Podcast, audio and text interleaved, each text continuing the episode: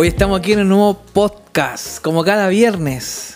A las 18 horas en Suecia, 12 horas en Chilito En lindo. Chilito, sí, por ahora, en horario de verano acá en Suecia y horario, horario de invierno en Chile. Oye, yo siempre me confundo, tú sabes que yo soy voladita. Siempre se me olvidan las cosas. Tenemos tres tipos de horarios: 5, Dos. 4. Ah, dos. Ah, sí, hay momentos en que estamos a 5 horas, ¿Cierto? como en la transición. Ah, es que somos transitivos. Ah. Claro, es que no, es que no se cambia la, la hora en la misma fecha. Entonces, por ejemplo, ahora estamos a 5 horas y yo no sé si se cambia en Chile o en Suecia, se cambia primero Mm. la hora. Entonces, cuando se cambia la hora, quedamos a 5. ¿Sabes por qué me río? ¿Por qué? no sé si te ha pasado. ¿Qué? Es que cuando cambia la hora antes. Ah, o sea, a veces llega una hora antes. y yo decía, ¿por qué no llega nadie al trabajo si siente todo Ah. solo? Bueno, ahora yo creo que ya no pasa tanto porque los teléfonos celulares te cambian la, la hora automáticamente. Claro, no, pero a mí me pasaba. Pero antiguamente cuando estáis con el reloj Sí. y andáis paviando, O me o me quedaba dormida porque no Claro. cambiaba la hora y me llamaba mi jefe y yo, ¡Ah! ¿cambiaban la hora? Era es- la- para mí que ese es el viejo truco que usáis siempre. dijo, pero sí es verdad. Diga el viejo truco, una vez al año llegaba tarde. Sí, bo. Oye, sí, porque los trabajos acá son bien estrictos. Bueno, el, tú sabéis que los suecos, el horario es eh, súper importante y prácticamente si lo hacía esperar, o sea, si tenía una cita a, a una hora, llegáis tarde 10 minutos, prácticamente te están... Mira, si es primera vez, te la aguantan. Pero te dejan bien claro de que no le hagas perder el tiempo. Porque para ellos el tiempo es oro y en esos 10 minutos podrían aprovechado a hacer otra cosa. Otra cosa, claro. Aquí, a la, a la hora que se dice, es a la hora que se dice. No como en Chile, que cachado cuando nos dice, oye, aquí nos juntamos, no sé, entre las 9 y las 10. ¿Qué es esa weá entre las 9 y las 10? Hay una hora de diferencia. bo. No. Aquí no, bo. acá tú le decías a tu amigo sueco, le decías a las 8 y a las 8 No están parados afuera. O 10 para las 8 ya están ahí. Tin, Sí. tin. Esto ya que fuera. sí, los chilenos somos de eso. Y no te podías casar. latinoamericanos somos. Los latinos, sí, en Son los latinos latinos en general, somos buenos para llegar tarde. ¿Cómo será que está la técnica de invitar a tus amigos? Tú sabes que, tú sabes que llegan tarde, entonces no los invitas a las 7 de la tarde, los invitas a las 5 para que lleguen a las 7. sí, es verdad. Aquí eso no funciona. Oye, No. pero el día de hoy no vamos a hablar de eso. No, ¿de qué vamos a hablar? O sí, en realidad puede ser que hablemos un poco, un- tiene, tiene que ver también un poco eso, el horario, pero hoy día vamos a hablar de los trabajos. Ay, sí, pues, hoy qué terrible. ¿Cómo es Bueno, trabajar en Suecia? Bien y mal. Ah, La diferencia entre trabajar en Suecia y trabajar en Chile. Ajá, bueno. Eh, mucha diferencia. Oye, muchísima. pero vámonos, como se dice, vamos retrocediendo, vamos a como a la Partamos por el, bori- el- por el comienzo. Partamos por el comienzo. ¿Trabajaste en Chile? Mira, en Chile trabajé esporádicamente muy poquito. Muy, Ya. muy, muy, muy, muy, muy, muy poquito. Ya. Y no sé si me pagaran. ¿Pero cuál fue tu tu primer trabajo? Eh, mi primer trabajo fue como payasita. ¿Sí? ¿Serio? Sí, o sea, como payasa, payasa, payasa soy toda la vida, pero no se me quitaba los payasa, pero, pero sí era... Eso lo hago gratis. Eso lo hago gratis. Eh, no, mi primer trabajo en sí fue eh, cuidando a los niños en, uno, en un restaurante que se llamaba Lomitón. Le vamos a hacer propaganda al Lomitón porque ya no existe. ¿Ya no existe el Lomitón? No, creo que se llama otra cosa. Estaba en la ruta entre. Ese lomitón estaba en la ruta entre Santiago y. Era rico el lomitón, a mí me Viña. gustaba. Era muy bueno. Sí, era muy, bacán. muy bueno. Y ese lomitón era muy bonito porque tenía un áreas verdes enorme Ya. y tenía hasta una laguna con patos, qué sé yo. Ah, bacán. La cosa es que una vez me preguntaron, ¿y tú puedes ir a cuidar a los niños? Ya, dije, ¿por qué no? Y le dije a una amiga si me hacía un traje de una pepona. Ya. Así, con calzones de bebé, con un vestido así, mi Ya. vestido rosado, qué sé yo. Y me ponía dos moñitos y llevaba la guitarra. Y yo algo cantaba con guitarra en ese tiempo, porque yo no soy muy buena para la guitarra, pero Ah, decía... qué humilde, qué humilde. Ah, no, pero de verdad la guitarra yo, le, yo la golpeo a la pobre guitarra. Entonces, pero sí me alcanzaba para cantar. Había un sapo, sapo, sapo. eh, ¿Cómo se llama? Eh, Canciones infantiles. Canciones infantiles, qué sé yo, y todo eso. En ese tiempo también era movible. ¿eh? Digo, del ¿Cómo cuerpo. movible? Me podía, podía hacer la rueda. Ah, ok. Es más ágil, se podría Sí, decir. ahora ruedo nomás.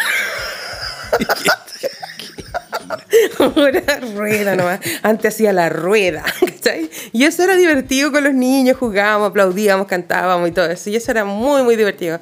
Ahí conocí una vez... Me Ese fue tu primer trabajo. Mi, mi, como mi- payasito. mi- primer trabajo. Mi hija a veces lo dice acá y suena tan como loco así. Me preguntan, ah, sí, mi mamá era payaso cuando "What?". Mi mamá trabajaba como payaso. Suena así como cuando sin la gracia. Claro. Ese fue mi primer trabajo en Chile. Después trabajé en un supermercado, en la caja de una tía, pero no fueron trabajos así más serios, porque en realidad yo en Chile, y cuando llegué a Suecia, yo estaba estudiando en la universidad. Estaba estudiando para hacer una ¿En Chile? Sí, estaba estudiando en la en lo que le llaman el pedagógico. Ya. en la Universidad de Playa Ancha estudiaba para hacer, claro. Piedragógico. Así le decíamos, que los profes eran, bueno. Pasaban en paro los weones. Claro, pasábamos en paro. Eh, pero sí, en la universidad era una carrera especial de licenciatura en educación parvularia. Ya. Eran cinco años y yo llegué hasta el cuarto año. Ah, me ganaste. ¿Sí? ¿Tú también estudiaste en la Yo- universidad? no, yo estudié música. Pues Ah. llegué hasta tercero. Ah, mira. yo llegué hasta el cuarto. Por eso me ganaste. Así es que, y de ahí me vine a Suecia y bueno, eminentemente perdí mi carrera y Claro. me tocó trabajar. Ah, pero tú te viniste, digamos, como que congelaste la carrera en Chile. Yo la había congelado, sí, la congelé porque pens- mi o sea, plan te fue viniste volver. pensando en volver algún día y retomarla. Claro. Ah, ok. Nunca volví. Ya no. En mi caso no, pues yo dejé la carrera, a mí no. Yo estudiaba, estudiaba a ser profesor de música, pero lamentablemente digo en tercero me di cuenta, tercer año me di cuenta que eso no era lo mío. Ajá, ok. Así que ojalá me hubiese dado cuenta antes. Pero Mm. bueno, alcancé a estudiar tres años y me di cuenta que no, no era lo mío y dejé la carrera, ¿cachai? Mm. Ni siquiera la congelé ni nada. o sea. Mm. Alguien por ahí podría pensar que son tres años perdidos, pero ahora que me dedico a la música como productor, en realidad para mí fueron tres años ganados. Ah, pero es que eso Porque tiene la un punto. experiencia, eh, Claro. la, la teoría, todo lo que aprendí en esos tres años me ha servido hasta el día de hoy. Claro. ¿Cachai? La paciencia también, porque la tenéis conmigo. Bueno, eso La lo- paciencia Eso, precisamente no quería ser profesor por la paciencia que tengo. Ah, hay que decir que me tiene una paciencia. y me enseña a veces, hace un tono así. Ah, nunca se me va a olvidar cuando me estaba enseñando eh, a hacer un tono. Me dijo, no, es así. Uh, es como si estuviera saltando. Y ya cuando te vi saltando, tenía una gana de reírme yo. Es que es una manera de explicarlo para Claro. que entiendan, po. y decía, te seré tonta. bueno, pero tienes mucha O sea, paciencia. o sea, trabajaste como payasa, se podría decir, y como cajera. Esos fueron tus trabajos en Chile. Pero, ah, no, y un tiempo vendí seguros eh, que ahora no lo puedo decir mucho porque capaz que uno me, tire en piedra porque... Pero Ya. yo no, yo no sabía que era mala la AFP, pues, entonces... Ah, vendí, ya. Yo vendía seguros y para que la gente se cambiara de, a una renta vitalicia, eh, de, una, de una AFP a una renta vitalicia Ya. en otra. Eh, pero fue muy cortito el Bueno, tiempo. una, una, las personas que están en rentas vitalicias actualmente son las pocas personas que no han podido sacar su 10% en Chile. ¿Sabías eso? Esas me quieren matar. Así que a todas esas personas que le vendiste la renta vitalicia te, quieren- te quieren puro matar ahora. Así que vamos a editar después esa parte y la vamos a sacar mejor para que. No, pero explicar a las personas que era un trabajo, yo no tenía Sí, idea, sí, no, por nah, favor, la gente no es tonta, lo sabe, Nah. lo lamento por ustedes, pero piensen, piénsenlo así. A lo mejor que cuando lo puedan sacar, van a sacar platita, mucha platita. Sí, sí, oh. Oye, mi primer trabajo, eh, bueno, fue la música, po, como ¿Sí? músico. Fue la primera forma que, digamos, encontré de ganar, de ganar plata, po. Mm. Claro, en esos tiempos yo no, te- no era, no, no era una empresa, no dábamos boleta ni nada. Pero yo empecé a tocar, digamos, y a ganar plata como a los 16 años. Tenía, me acuerdo, mi grupo de cumbia con mi ah, primo. mira. Teníamos un grupito y me acuerdo que yo hacía las pistas, íbamos a tocar. Ya. Y bueno, me van a matar acá mi ex compañero. Con mi primo, por ejemplo, cobrábamos 150 lucas. Wow, mucha plata. Claro, éramos cuatro. A los otros dos hueones le pagábamos 5 lucas por ir a tocar. Oh, Eh, que, cin- que cinco, que cinco lucas eran 5 lucas igual. po. Pero igual usurero. Pero puta, ten- eres chico igual con 5 lucas te, te Claro. salváis toda la semana. po. claro. Eh, y nosotros nos quedamos con el resto. Oye, les iba bien, ¿eh, ¿no? Nos iba bien. Y en ese tiempo estaba de moda la- las cumbias, el sound y toda esa onda. Así que teníamos pega casi todos los fines de semana. Pero eso también nos hizo. Nosotros tampoco con la plata no la malgastamos, sino que la guardamos y nos sería para comprar instrumentos. Ya. Y así fue como me compré yo un teclado mejor, así fue como mi, mi primo se compró una batería, ¿cachai?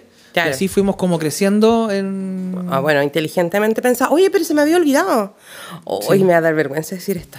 ¿Qué? ¿Qué pasó? Oh, me va a dar mucha vergüenza. Ah, ¿un, un trabajo que hiciste en Chile? Sí, me va a dar mucha vergüenza. Mucha vergüenza. Contame. Una vez un candidato político me dijo que cantara. Porque había una canción de la Sandra Manage que decía, es la vida que me alcanza. Uh, entonces yo tenía que decir, eh, es Tata que ella gana.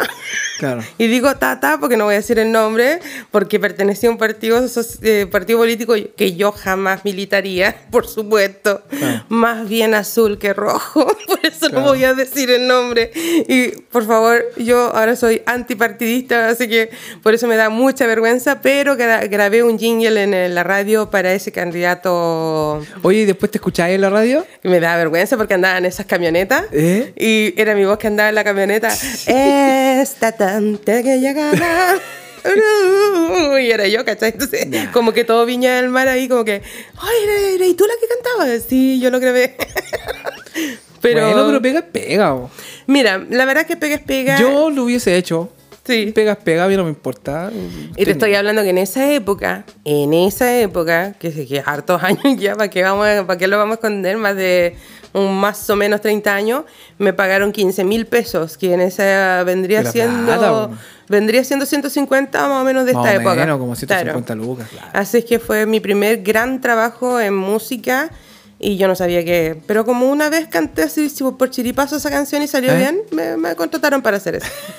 Buena. Sí. Oye, y yo, ta, yo ta. ta- yo también trabajé, bueno, como músico, ¿no? Empecé a trabajar, después entré a la universidad, igual que tú. ¿Ya? Eh, yo sí, ya, ya se me hizo más difícil el seguir tocando los fines de semana como Mm. músico. Me dediqué más a los estudios. eh, así que dejé un poco de lado lo que era la parte como de músico, de andar tocando Claro. los fines de semana. Y cuando me retiré de la carrera de la universidad, eh, digamos, al otro año que me retiré, digamos, uno se retira en diciembre, que, que Mm. termina el año escolar, dije yo ya, el próximo año voy a pensar qué voy a hacer. ¿Cachai? Voy a, me voy a darme un año que voy a trabajar, qué sé yo, voy a pensar para volver a estudiar para el otro año. Claro. Y en ese año me salió una pega, eh, creo que fue en el mismo mes de febrero. Yo tenía, tengo un amigo, hasta el día de hoy, le aprovecho para mandar un saludo a mi amigo Sergio Díaz, tremendo actor hoy día, Ah, mira. que actuó en esta tremenda película Pacto de Fuga, no sé si la habéis visto. No. Película que salió el año pasado. No. Tremenda película voy a ver. Eh, en ese tiempo mi amigo no, todavía no tenía la oportunidad de estudiar a la universidad para ser actor Mm. eh, y él trabajaba como garzón. Ya, mira. Así que justo iba a salir de vacaciones, yo justo venía saliendo, me había ya retirado de la universidad, cachó que necesitaba trabajar. Así que me dijo, perrín, ah, ¿cómo Ah, se llama? perrito, ah. de vacaciones, si quieres trabaja de garzón A lo negro Piñera. un mes. Claro, perrito de papurri, trabaja acá un mes. Ya, le dije yo, ¿cuánto pagan? Me acuerdo que pagan 5 lucas al día, Ah, más propina. No, no es mucha plata, pero igual. pero más las propinas, po. Sí, po. Más las propinas. Ya, po. Así que trabajé como garzón y sabéis que me gustó harto el trabajo, lo pasé súper bien, conocí caleta de gente y me pasó una anécdota que hasta el día de hoy él se acuerda y cada vez que nos juntamos nos cagamos la risa. Y es una anécdota penca, o es mala, pero ¿Por ahora, me da no, risa. Cuéntala, cuéntala. No, no. Cacha que en el local. El- aprovecho mandar un saludo también al local, se llama Bepe Pizza, está ahí en Valparaíso, detrás del Parque Italia, donde está el escenario. Por ahí Ya. atrás hay como una pileta, ahí está ese local. No sé si hasta el día de hoy existirá. Ya. Pero bueno, estaba trabajando ahí. La cosa es que eh, ahí uno podía comer lo que uno quisiera. ¿Cachai? Pero uno de los requisitos es que uno se lo tenía que preparar. Bueno, obviamente cuando habían el almuerzo ya estaba la comida hecha, te servía y nomás. po. Iba y te servía y lo que quería y comía y ningún problema. Pero en la mañana cuando llegaba y no había nada, pues, ¿cachai? Estaba- estaban ellos cocinando, qué sé yo, entonces estaban ocupados. Entonces si te querías tomarte un desayuno o algo, podías comerte un churrasco, un completo, la hueá que quisieras, pero tú te lo tenías que preparar. Mm. ¿Cachai? Entonces llego yo, digo ya, desayuno campeones, me voy a comer un completito. ¡Oh, qué rico! Un, completito, ¿cachai? En la mañana desayuno campeones, así como a las 8 o 9 de la mañana, recién empezando a trabajar. Voy sacando la palta, le saco la cáscara, que sé yo, la muelo, toda la cuestión. Ah, Me mando su tocomple en la mañana. No. A trabajar. Chao, me puse a trabajar y siempre siendo el simpático, buena onda para que te den más propina, porque al Claro. final las 5 lucas esas que te daban er- era así como. mm, En propina capaz que te decía hay 10, po. Más, pues, me decía más de Imagínate. 5 lucas en propina, Uh. ¿cachai? Me ganaba el doble, el triple, me ganaba 15, 20 lucas en el día, ¿cachai? Pero era Buena gracias a, gracias a las propinas, pues, ¿cachai? Claro. Ya, pues, y resulta que estaba trabajando y había una pareja de jóvenes también, así casi como la edad mía, quizás un poquito, un poquito mayores. Y buena onda con los locos, yo atend- atendiéndolos así, pero súper buena onda. ¿Qué hiciste, Y de repente, los locos se van así. Me está dando yo voy, susto. sí, pues los locos se van, yo voy para la mesa. Ya, no dejaron ni uno. po.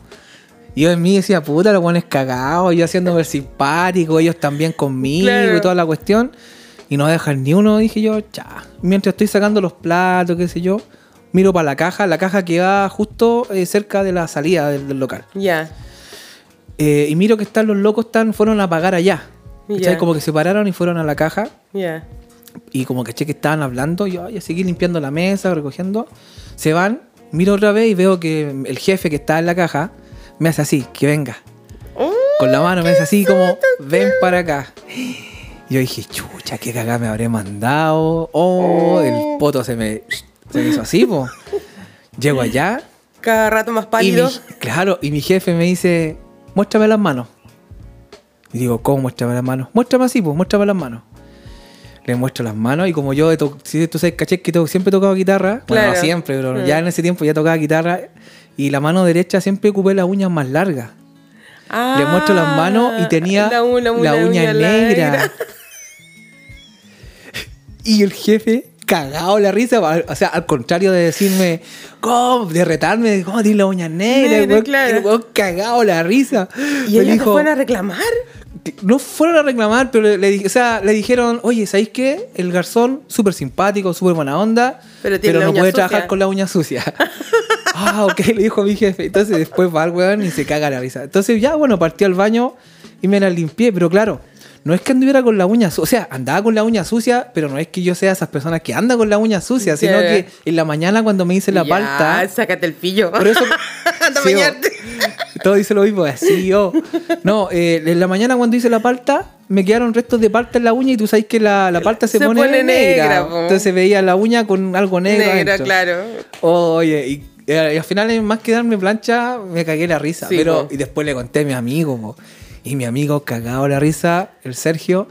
Y siempre que nos juntamos nos acordamos de la, La talla. uña negra. Y el weón siempre le pone, siempre cuenta la historia, cuando estamos con más gente, siempre cuenta la misma historia y obviamente le pone más color de lo que, de lo que fue. claro. Y, y nada, po. ahí trabajé, lo pasé bacán, como te digo. eh, primera vez que tenía tanta plata en mi bolsillo, porque me, y como te digo, había gente que te daba buena propina. Y chuta, imagínate, pues estaba, estaba soltero, eh, ya era adulto, así que a veces trabajaba ahí, Sí, me pasaban a wow. buscar mis amigos, nos íbamos a carretear Claro. y viviendo la vida del rico. Y Y no, tenía, no- loca. y no tenía responsabilidad en la casa, con, digamos, Mm. mis papás nunca me dijeron, ya estáis trabajando, colócate con plata para la casa. No, Pero es que eso poco, poco existía en Chile, ¿ah? no, Por ejemplo, igual hay locos que le, le exigen igual. O sea, Sí. si tra- yo trabajan, cuando tienen que yo colocarse. trabajaba en la universidad, me o sea, estaba estudiando en la universidad y yo los fines de semana eh, trabajaba en el lomitón. Y, pero sí, por ejemplo, yo ayudaba en el sentido de que yo me Donde compraba... quieras, como quieras, donde quieras, lo mito. No, me- lo mitón. Na, na. Pero sabes que yo ahí normal- normalmente la platita la ocupaba en mí. Y ya eso para los papás es un ahorro, po. ¿Hasta ahí? Ah, bueno, yo me sí, compraba mi ropa. Sí, bueno, yo también hice eso. Pagaba las fotocopias de la universidad, que Claro, era caro, claro. que era caro. Sí, sí. Eso ayudaba yo. Y los cigarros, po. Eh, porque mi papá, mi papá me dijo bien claro. Me dijo, ¿usted quiere fumar? Cómprese usted los cigarros. Cómprese usted los cigarros. De mí. Entonces yo me conseguí ese trabajo de payasito para comprarme los cigarros. Si usted quiere su vicio, se lo paga solo. Se lo paga solo, claro. Después me pedían cigarros. Después, cómprame cigarros. cómprame ese cigarro. no, pero así que eh, eso era un trabajo que yo hacía, no todos los fines de semana, fin de semana por medio, pero a mí me dejaba también muy buenas propinas. Y llegaban bast- bastantes artistas ahí también, tenía mis clientes y nosotros hacíamos el tesoro escondido. Ya. Entonces a veces me cerraba el ojo a alguna persona, así onda del cliente favorito, ¿ah? ¿cachai? Mm, Entonces como que yo le decía, ah, por ahí va, por ahí van a encontrar el tesoro. ah". Claro. Pero sí, normalmente se le daba a alguien que, que no sé, porque yo cachaba que lo necesitaba también. El, el espíritu de ayuda siempre ha sido mío, en eso no, no he cambiado. Y nada, era súper divertido, yo lo pasaba súper bien, era un trabajo bonito, que mucha gente cuando dice, creo que hay pocas fotos de eso. Creo que hay una foto que, que salgo como, como los ojos medio cansados, el vestido ya roto, porque ya los niños se te cuelgan y, todo eso te. ¿Nunca te pasó que estás un cabro chico así, corta la cabro hueón, así como que no, muy no, cargante, no, todo lo- eh, la verdad que tengo mucha pa- buena paciencia con los niños chicos, pero sí cuando estaba estudiando en la universidad, para ser probularia, eh, hicimos prácticas. Parvuliris. Parvuliris. Estaba haciendo, íbamos a hacer prácticas periódicamente. Ya. Y yo tenía el problema que se me olvidaban los nombres. Entonces, y después lo otro, que sentía que el nivel de... bueno, yo gracias a las sonido- prácticas, el, el nivel de sonido de los niños, yo dije, no, yo trabajo con esto, voy a terminar ahorcando algún día bueno, chico. a, a eso precisamente No, era lo que no. iba. No. Gracias a las prácticas, a- gracias a las prácticas que desde segundo año uno hace, Claro. Cuando uno estudia pedagogía, eh, me di cuenta que no era lo mío ser profesor de música. No. A mí me encanta la música y sigo ligado a la música hasta el día de hoy, pero ser profesor de música, no, Mm, no, no, no era lo mío y gracias a las prácticas me di cuenta la verdad. claro. Veía cómo los cabros chicos se portaban mal, cómo trataban a los profesores y yo decía, me veía en el Mm, futuro y decía, no, yo no voy a tener paciencia para esto, ni cagando Claro. voy a hacer esta weá hasta los 65 años. Claro. No, y yo, eh, yo que era asquienta. Yo era súper asquienta y tu- fuimos a una práctica de sala cuna. ¡Ah! Dios mío de mi vida. Te digo, práctica de sala cuna en Chile. O sea, 20 bebés cagando. Claro, claro, Algunos comían buena comida, otros no muy buena comida. claro, Entonces era un olor, claro. era el olor. Me imagino. Era horrible, horrible. Y yo que era asquienta, y mira por dónde Dios me castigó. ¿Por qué? Porque mi primer trabajo aquí en Suecia, no, fue el segundo, pero el primer gran trabajo aquí en Suecia fue en un asilo de ancianos. Mira, Y ahí tenía que limpiar caquita de adultos, que es un tanto más hedionda que la del Claro. bebé. Entonces, como que me castigó Diosito ahí, y... pero no. más hedionda diría yo. Claro. Más podría. Sí, pues Oye, y bueno, pero vamos por partes. Mm. Ahí en Chile ya no tuviste más trabajo, No. estudiaste, te viniste para acá. ¿Y acá en Suecia cuál fue tu primer trabajo que, que tuviste? A ver, eh, cuando estaba casada, me acuerdo que mi, mi ex marido me dice que yo le digo que quiero hacer algo, que yo ya estaba desesperada. ¿Tú estabas yendo así como ama de casa, que le llaman? Claro, pero yo estaba desesperada, yo para eso no sirvo. No sirvo, no sirvo, no sirvo, lo reconozco. Porque ya estaba tan aburrida que limpiaba, sorteaba las camisas de color y qué sé yo, todo ordenadito. Una todo- dueña de casa. Toda una dueña de casa, pero en extremo, que se limpiaba los vidrios día por medio, cocinaba, todo, todo, todo, todo, todo. Y cuidaba a la bebé y toda la cosa. Ya. Y ya me estaba aburriendo, eso me estaba pudriendo. Ya, ya no sabía qué hacer, ya las camisas No estaban- vida, no teníais vida. No, no, yo te, No yo salí de la casa. y lo, y lo tengo que decir, respeto, pero respeto enormemente a la dueña de casa. Le tengo, es el trabajo más difícil que existe. Darle el gusto al guan que quiera comer, tener la casa ordenada, tener los tiempos para alcanzar a hacer las cosas, porque yo siempre con los tiempos soy media, media como que la comida salía Bueno, la tarde. dueña, la dueña de casa ya, no, ya prácticamente ya no existe ya. Pero no, la que sigue siendo y escoge ser dueña de casa o papá de casa, porque hay hombres que quieren estar haciendo Hay papás rol, también, sí. que se quedan, yo encuentro que es un, tra- un trabajo muy, muy noble. Pero bueno, en ese tiempo estaba ahí y yo le dije, quiero trabajar, quiero trabajar. Y Entonces él trabajaba haciendo aseo en una empresa y le hablo a su jefe si yo podría trabajar ahí un par de horas. Y me mandaron a limpiar escalera Ah, mira. en Suecia. Y me mandaron a limpiar escalera y yo... ¿Y habláis sueco ya? No, muy poquito. O Ya, sea, pero te sabéis hey, comunicar, algo? Nada, No, nada. no, o sea, No, te hablaban nada. algo, no cacháis ni una wea. No, hey nomás, hola. Hola y chao. Y no entendía nada a tal extremo. No decía, yo prota inte svenska. Claro, eso también lo decía. Yo no hablo sueco. No, claro, no, yo eso lo podía decir. Pero ¿sabéis lo que más loco pasó ahí? Me lo echaron rápido. ¿Te echaron? Sí, pero me echaron porque me demoraba mucho. Porque yo limpiaba la escalera en esta onda. Yo subía y barría bien todos los rinconcitos de la escalera y sacaba mucha tierra y todo, lo limpiaba bien bonito. Luego subía de nuevo un piso, lavaba la mopa y después iba lavando la mopa de nuevo, la limpiaba. demorabas mucho. Iba, pucha, era. el Lo que tenías que hacer en una hora, lo hacías en dos horas. pero lo hacía tan bonito que cuando fue un tiempo de, de la Pascua de Resurrección de los huevitos, ¿Ya? que hubo una señora que me dejó unos Semana huevitos. Santa, para Semana claro, Santa. y me dejó unos huevitos afuera. Y después yo no los quise tocar porque yo dije que gana pensé que me voy a robar los huevos, Claro, ¿cachai? claro. Y después me abrió la puerta y me dijo que eran para mí. Y me dijo que nunca jamás en la vida nadie le había limpiado la escalera al Claro, edificio también. como la limpiaba yo. Y yo me dije, ah, con razón me echaron porque me demoraba mucho. Oh. Pero ahí me gané unos pesitos y después no seguí en eso. ¿Cuánto alcanzaste a durar en tu primer trabajo? Yo creo que con suerte dos meses. A lo mejor ni eso. ¿Y te gustó, te gustó la pega? O sea, encontraste que... No, porque yo quería, yo con la pega quería aprender el idioma. Ya, y ahí no qué aprender si no, pues sola, tenía po. que hablarlo con la mopa nomás. Pues. Hey, Claro. loca, vamos al tercer piso. Son, son pegas aburridas igual, po. Sí, no, y me hubiese gustado por la cuestión del peso, porque para arriba, para abajo, para arriba, para abajo. Pero eh, no, no, ¿cómo se llama? No, no, no, no duré, no, no sirvo para, no servía para eso. Era muy prolija en mi trabajo para limpiar escaleras. Claro. Entonces ahí como, yo creo que máximo dos meses. Máximo dos O meses. sea, tu primer trabajo en Suecia sin hablar mucho idioma, dos meses. Dos meses. Cacha que yo ¿Y cuando llegué acá eh, estuve tres meses sin hacer ni una huevo. Porque Ya. llegáis acá, no conocía a nadie. Claro. Eh, en ese tiempo mi pareja tampoco tenía como contacto de alguien para conseguirse trabajo. El idioma también es una barrera. Y me acuerdo que un amigo de mi mamá viajaba para acá, para Suecia, y yo no, no lo conocía en realidad a este amigo. Eran amigos como del barrio, no sé, algo así. O un amigo del amigo viajaba, algo así. Mm, Entonces mi mamá me dice, ¿qué querés que te mande? Y yo le digo, mándeme una camiseta de Chile. ya. Va campo. Así que dijo, ya, eh, tal persona va a llegar tal día, eh, llama a este número. De- después de, no sé, del jueves tanto, llama a ese número. Ya. Me acuerdo que llamé, me dijeron, sí, ¿cuándo va a estar en la casa? Le dije, no, ven cualquier día, estoy todos los días en la casa, no tengo nada que hacer, me levanto y quedo desocupado. Ya, mañana voy con, voy con mi amigo, te vamos a dejar la camiseta. Va campo. Llegan ahí los, estos dos locos, po. Y Francisco se llama el amigo de mi mamá. Y llega con un amigo, el Mauricio, que hasta el día de hoy es amigo mío.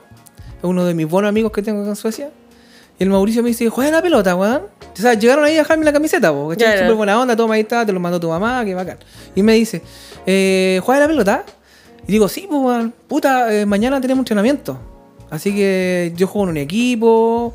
Ponte las zapatillas.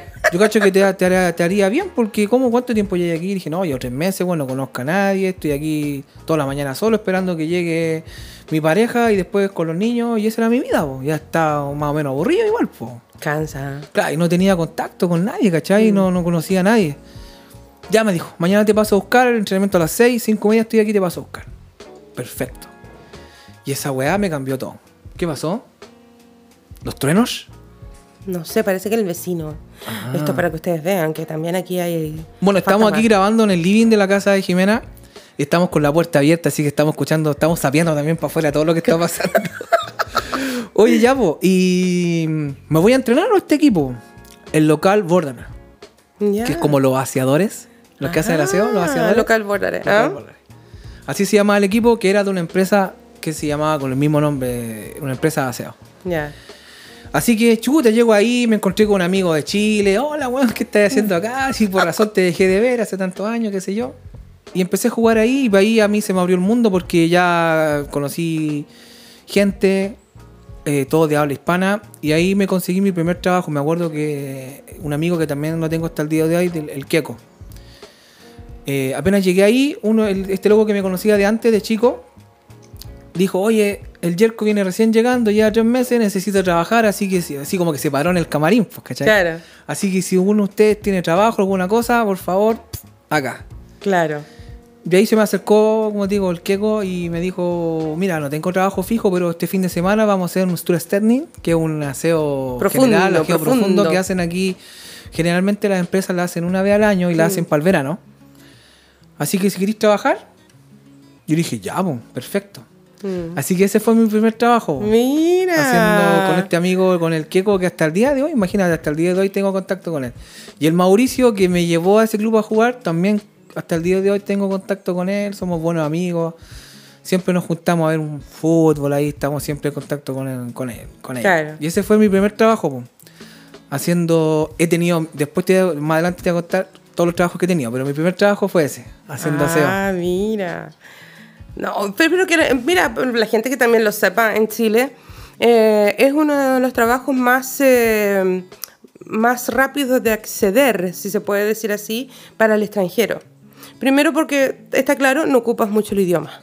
Claro, muchas veces se trabaja solo. Ese trabaja solito también, ¿ya sabes? Porque yo limpiaba la escalera solito, como un perito guayo. Y con Claro. la pura amiga mopa, que es el palito con que vas limpiando. Y el Con el resto... trapero, con trapero el, el trapero, claro. Y nada, yo hacía mi trabajo, y, pero me echaron por ser muy prolija, me demoraba mucho. pero después, mi Bueno, segundo trabajo... Cuesta un poco eso, po, al principio acostumbrarse. A mí Claro. me pasaba un poco lo mismo. po. Claro. Cuando empecé a trabajar la primera vez, me decía, no, tenéis que hacer esto, esto. Y empezaba yo, uno, trata- uno trata de hacer lo mejor posible, pero a la vez tenéis que hacerlo bien, pero tenéis que hacerlo rápido. Claro. Porque si claro. no, a ellos no les conviene, ¿cachai? Porque ponte tú, le dieron 20 horas para hacer este trabajo. Si te demoráis 24, está ahí, son 4 horas que vais a trabajar gratis. Claro. Entonces, y la idea es siempre que te pagues más horas de las que ocupas. Claro. O sea, si yo te digo te pago 20 horas por hacer aseo acá y tú la haces en 15, perfecto. Problema tuyo. Ah. No, claro, perfecto, porque te demoraste 15 horas y te están pagando 20. Claro. Y es más o menos lo que uno hacía en ese tiempo, ¿cachai? Claro, yo me demoraba a las 24. Entonces, si te demoráis más, salís para atrás, o la empresa sale para atrás. Claro, entonces, y lo otro que me daba un poquito miedo también, así que fui agradecida que me echaran, porque a veces había que buscar material en el Chelar, ¿eh? Y yo el no, sería eh, no sé, ¿cómo el se diría? cuarto, no. El cuarto, el cachureo, Ah, eh, el sótano. El sótano, eso. El sótano. El sótano. Claro. En el sótano tenías que ir a buscar las cosas y a veces algunos edificios viejos se veía eso bastante feo y era como, no sé, pues yo, yo soy súper... Eh, Tú serías como asustadiza, ¿no? Eh, Sí, yo Te soy da miedo la súper- oscuridad Sí, y toda esa onda. soy súper bebé para mis cosas, sí, pues, me tienen que tener mucha paciencia. Digo, Le- pero hay cosas que he ido perdiendo. Ya. Sí, el miedo a la oscuridad, por ejemplo, lo voy perdiendo, pero tengo que dormir con, con mi i- iPad. Y Sí. música, sí. Pero antiguamente con la luz prendida, pues estando sola. pues, Oye, siempre me acuerdo de mi hermana. Mi hermana le tenía miedo a la oscuridad. Pero claro, ella tenía su trauma con, con eso. Que yo ahora lo entiendo, pues, pero en el momento.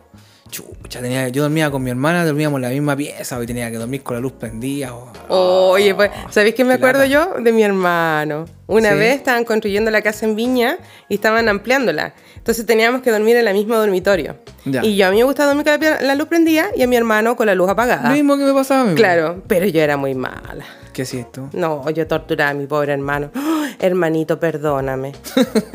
de verdad que yo era guarra. Entonces empezó a apaga la luz. Entonces, claro, como él estudiaba le iba súper bien, promedio 6,9 de todos los años de enseñanza media y de toda la vida, yo creo, de la escuela. Entonces mi mamá lo escuchaba, el regalón de la casa le decíamos nosotros, pues niñito Jesús. Entonces el niñito Dios. Y resulta que decía, mamá, dile a la Jimena que apaga la luz. Y entonces yo por acusete empezaba así debajo de la manta. Y en ese tiempo nosotros teníamos estrictamente prohibido decir garabatos. No podíamos decir palabras sucias. ¿ah? Entonces yo empezaba debajo de la manta y decía, "Mm, maricón, puto, puto, puto, puto, puto. Y decía, maricón, puto, puto, puto, puto. Entonces mi hermano gritaba, mamá, me está diciendo palabras cochinas y no apaga la luz y tengo sueño. Allá veía tú, "Mm, maricón, puto, puto. y le, oye, pero lo molestaba, pero terrible, pobre hermano. Ay, no, así toda la vida ha sido una hincha pelota. y papá llegaba, pobrecito. Pero repite lo que ella te dice. No, porque tú me dices que no puedo decir palabras sucias. palabras cochinas. Y se iba mi mamá y empezaba.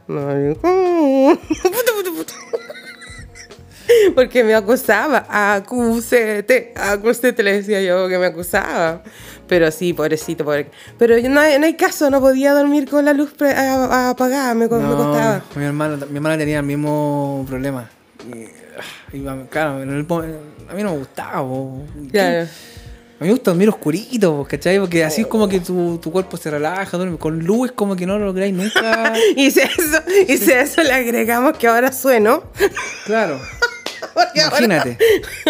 Eh, no, pobrecito el hombre que duerma conmigo a mi lado. No, pero ahora ya duermo con la luz apagada, pero suena más que la mierda, así que se despierta igual, así que no. Ahora ¿Y tengo se una... para roncar? Es que ahora tengo una maquinita. po. Tengo un- Ah. un, silenciador.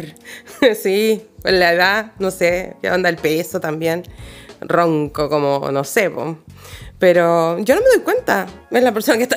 yo duermo, Claro, duermo. tú estás durmiendo, no Yo te estoy cuenta que durmiendo. estoy roncando. Sí, pero como eh, también es dañino.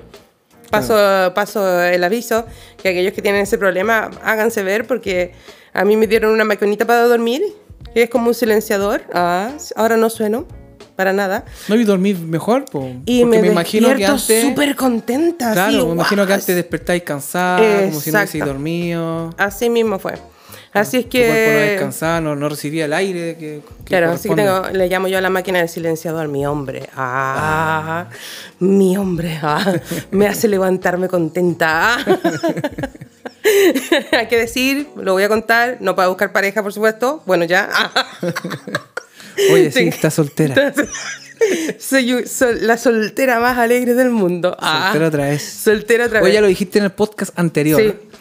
Oye, ¿qué te iba a decir yo? Así bueno, que, eso ¿Qué fue. va a mi- pensar la gente? Ah. Ah, que estoy haciendo propaganda. Ah. Oye, ¿sabéis que se nos olvidó decir al principio que nos busquen en nuestra página web? Sí, www. Punto. Punto, mividaesunpodcast.com.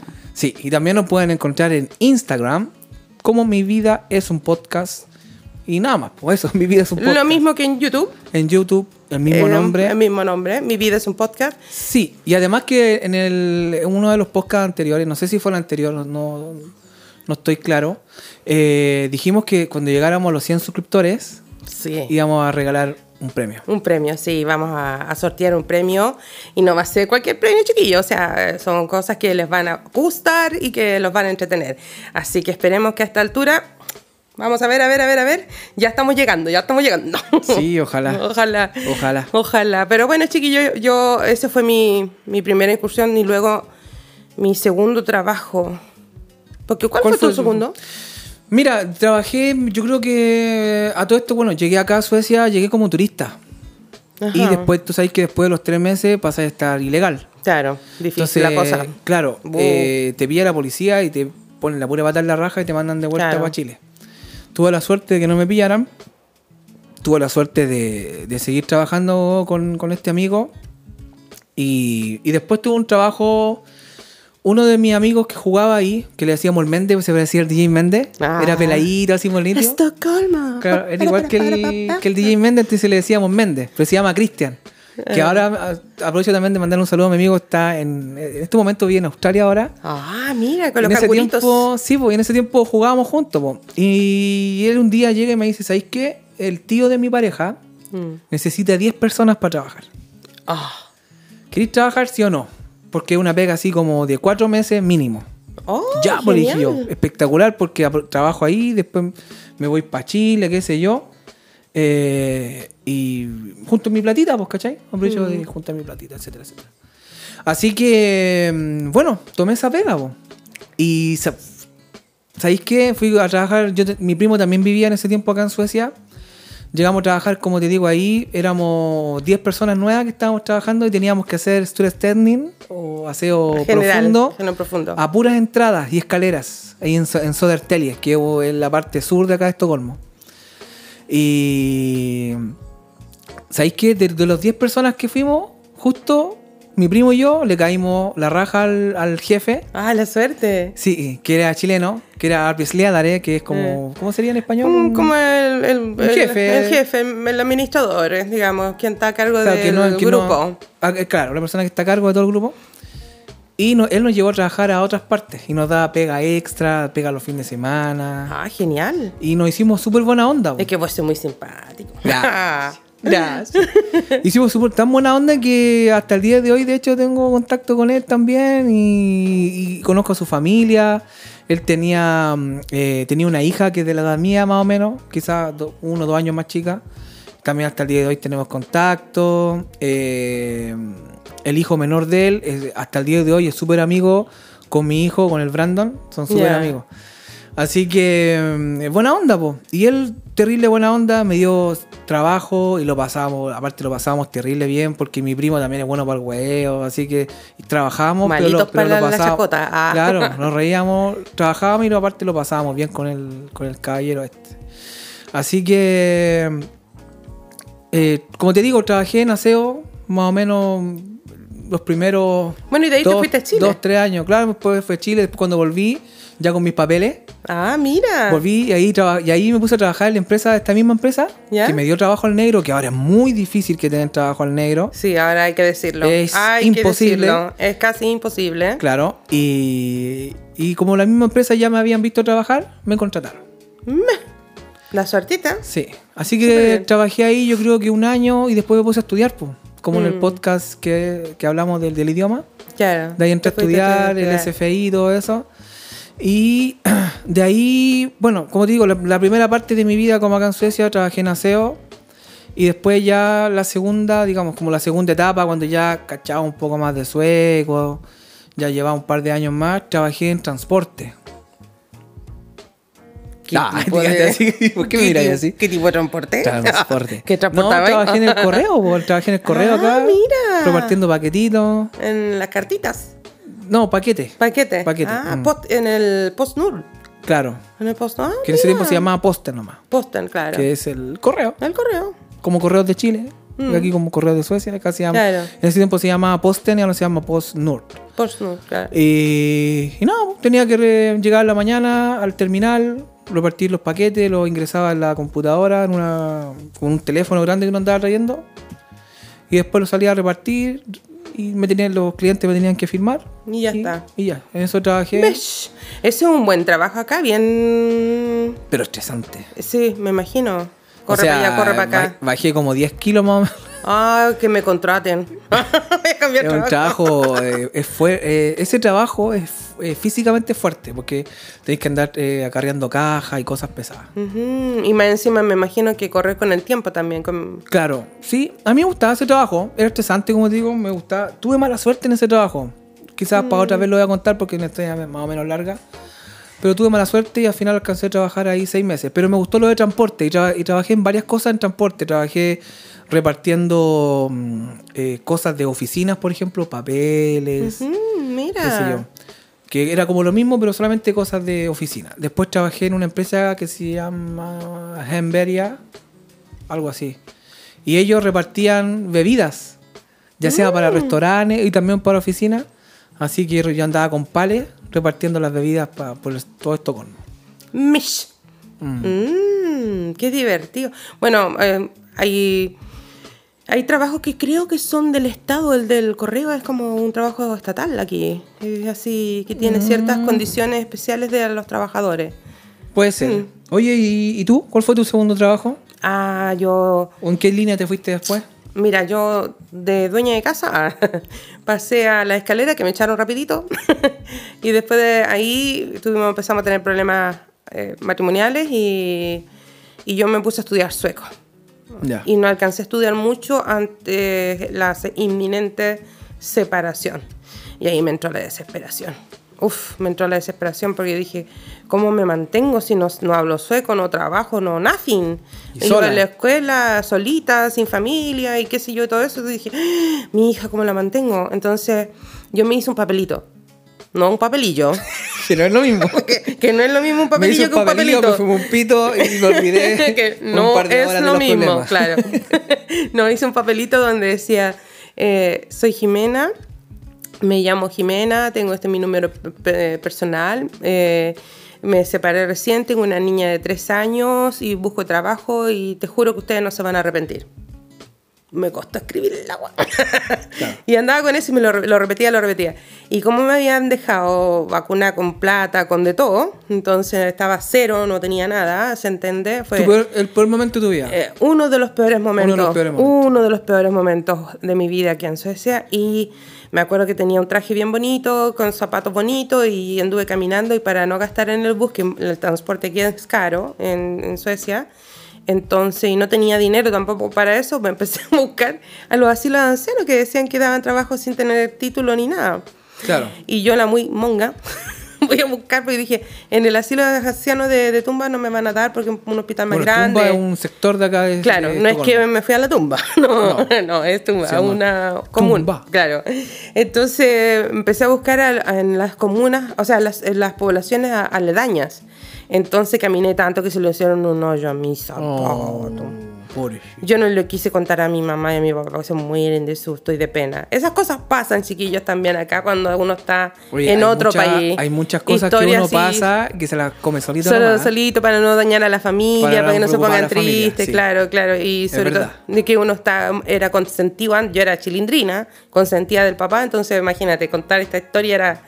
La cosa es que al final dije, ah, voy a ir igual a buscar aquí abajo. Y era bajar el edificio, psh, derecho al centro, y ahí estaba, cerquita. Y llego allá, muestro el papelito, eh, no el papelillo, insisto, el papelito. y le digo a la señora y me, me pregunta dos cosas. Yo creo que se enteró que no hablaba sueco. De una cacho que no pero sueco. trataba de, de- de comunicarme. Y ahí me salvó el apellido que llevaba, el apellido de mi expareja, que es, suec- eh, que es un apellido en sueco. Y ahí me dijo, ya, empieza mañana a las 7 y 15 Mira, de una. de una. Y Buena. me con- Pero sí me pagaban 65 coronas la hora. Más como Timanstel, que era así como temporera, se puede decir por hora, el, eh, que te pagan Sí. por la hora. Eh, 72 coronas llegaba con, con, con el- la, la- ¿cómo se llama? las Vacaciones. vacaciones y todo eso. Te pagan las vacaciones también incluidas. Claro, y, la, y la, el trabajo de que viene después de las 7 de la tarde y esas cosas. Claro, no sé si eso se hará en Chile, pero acá eh, El trabajo- es una ley que todos los trabajos después de las 6 de la tarde te tienen que pagar Siete. algo. ¿De las 7? Mm. Te tienen que pagar algo extra. Y si es de noche, más todavía. Y si es de noche te pagan más, y si trabajas un día feriado o si trabajas Claro. fin de semana. En muchos trabajos que, por ejemplo, por dar un ejemplo nomás, que te pagan a 100 coronas la, la hora, 100 coronas vendrían siendo 7 mil pesos. Pero es por un decir nomás, por dar una cifra. Claro, En muchos trabajos te pagan el doble. claro. Cuando estás trabajando un fin de semana, O de- o o de un día noche. rojo, Un día o, de rojo, no- claro. o de noche. Que es súper bueno. Súper bueno, claro. Y me acuerdo que encontré trabajo ahí y yo, ah, súper busquiña, entonces decían, hay que hacer esto. Entonces yo observaba lo que mi, mi colega tenía que hacer y entonces yo memorizaba. Yo creo que también tiene que ver, un- uno aprende más rápido cuando estás en situación de riesgo. Claro. ¿cachai? Estaba en una situación difícil que me mantenía, cómo trabajaba. Y al mismo tiempo yo estudiaba, entonces el sueco, para aprender sueco. Entonces hacía las dos cosas y era chistoso porque no iba a la escuela, pero los abuelitos me enseñaron mucho más. Porque Bueno, los abuelitos me, me, me ellos me corregían y me decían, no, así no se dice, se reían. Y yo siempre un poco cariñosa, qué sé yo, haciendo el trabajo bien. Y mirando, eh, por ejemplo, le decía, anda, va a ser el catéter de la paciente, o sea, de la, de la pieza tanto. Entonces, cuando manda- hacían eso, decían eso en sueco, entonces yo iba así como haciéndome la hueva, así como, "Uh, uh, uh, uh", y mira, mira, ¿qué, ¿qué mierda va a hacer? Ah, vaciaba la bolsita del pipí, ya, listo, ya, caché. Entonces, cuando me decían, anda a hacer esto, ya, yo sabía, ya, ya, yo voy, yo voy, yo voy, yo voy, yo quiero hacer esto. Claro. Yo quiero, yo quiero, yo quiero. Entonces, eh, iba súper contenta a hacer ese trabajo. Ya después me dio mucha pena y ahí, fue, ahí es cuando uno dice las cosas de la vida, uno las tiene que vivir. Aunque sean dolorosas, uno las tiene que vivir. Pero igual uno llega un momento en la vida que dice, ¿por qué no le hice caso a mi papá?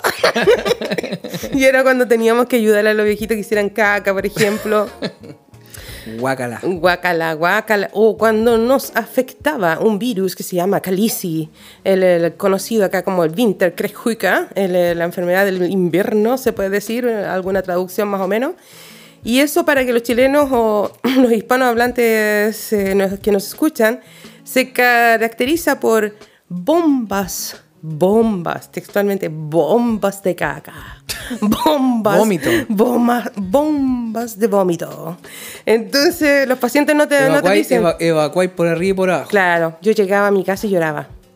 Yo ahí decía, de tanto limpiar mierda, decía yo, oh, Dios mío, Dios mío, ¿por qué no hice caso a mi mamá y a mi papá? Claro. ¿Por qué no estudié para ser doctora como mi hermano? ¿O por qué no fui abogado? no, la verdad que ahí yo decía, no, no, no, no. Es, realmente fue fuerte. Ya después con los años, yo puro, ah, este tiene calici. Claro, de una. De una, sí, ya no me molestaban los olores, porque la verdad que ya después no te molesta cuando tú quieres ayudar al paciente, ya no te molestan ni los olores, quieres que esté bien y todo eso, le tomas amor a la profesión. Y ahí fue cuando yo dije, no voy a estudiar lo mismo que estudié en Chile, que era para ser profesora, me voy a dedicar al área de la salud.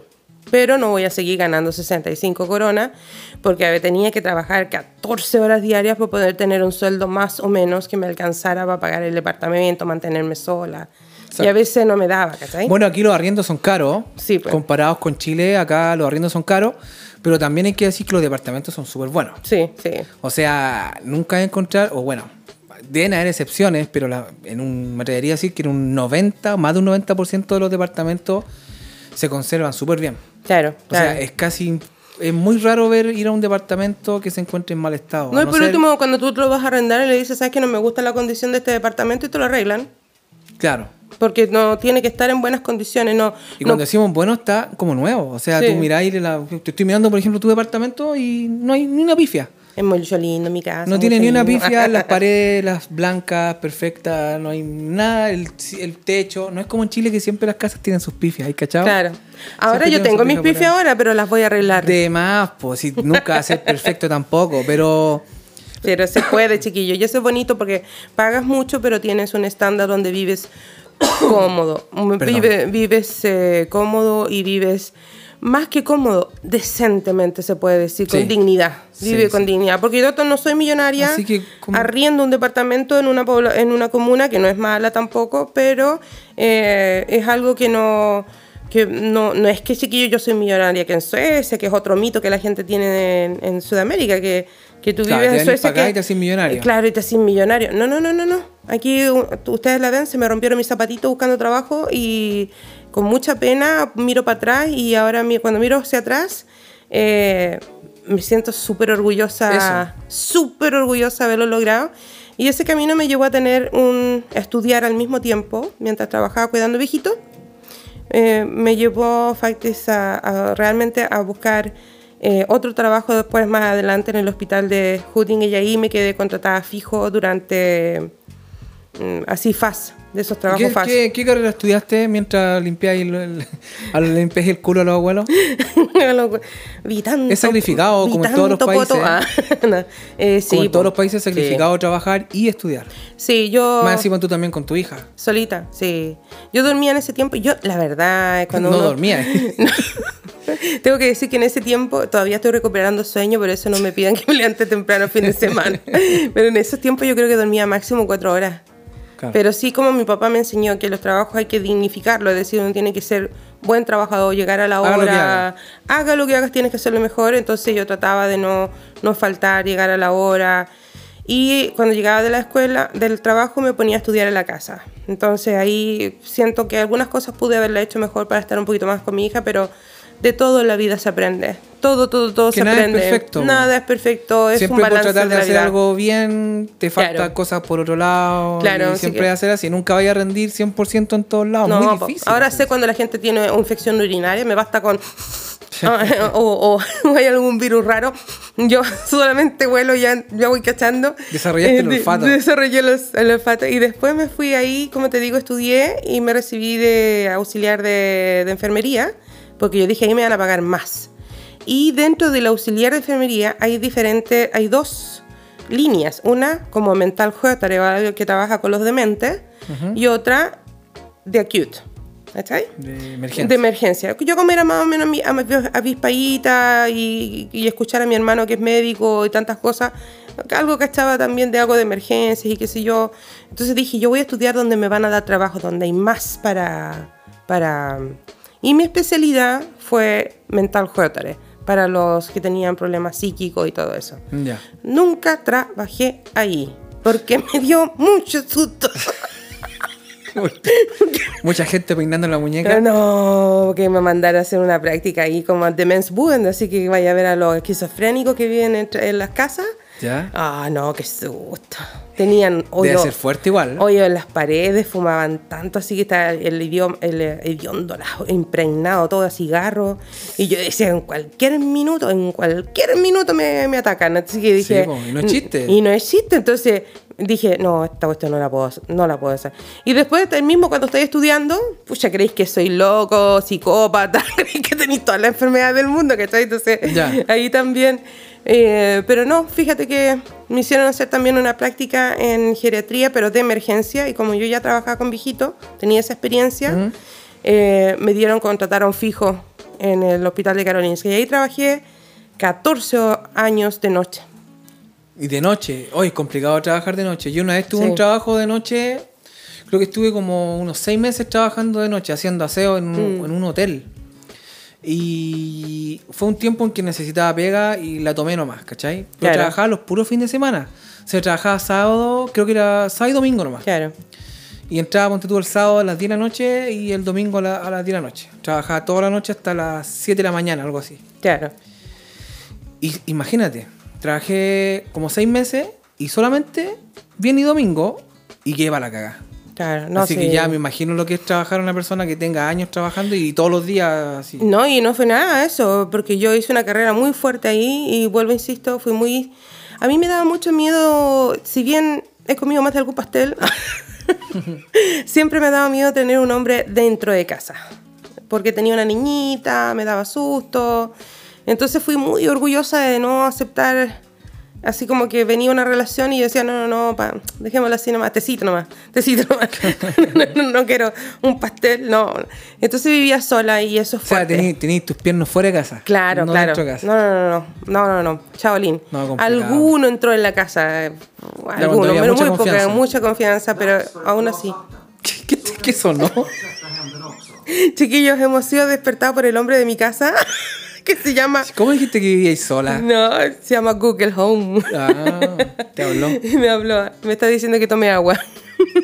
¿Viste? Bueno, en ¿Alguien- sí, ¿Te lo ocupan por ti, por lo menos? tengo son lo- lo- como las herramientas para no estar solo. Bueno, y en ese tiempo me acuerdo que yo trabajaba doble entonces.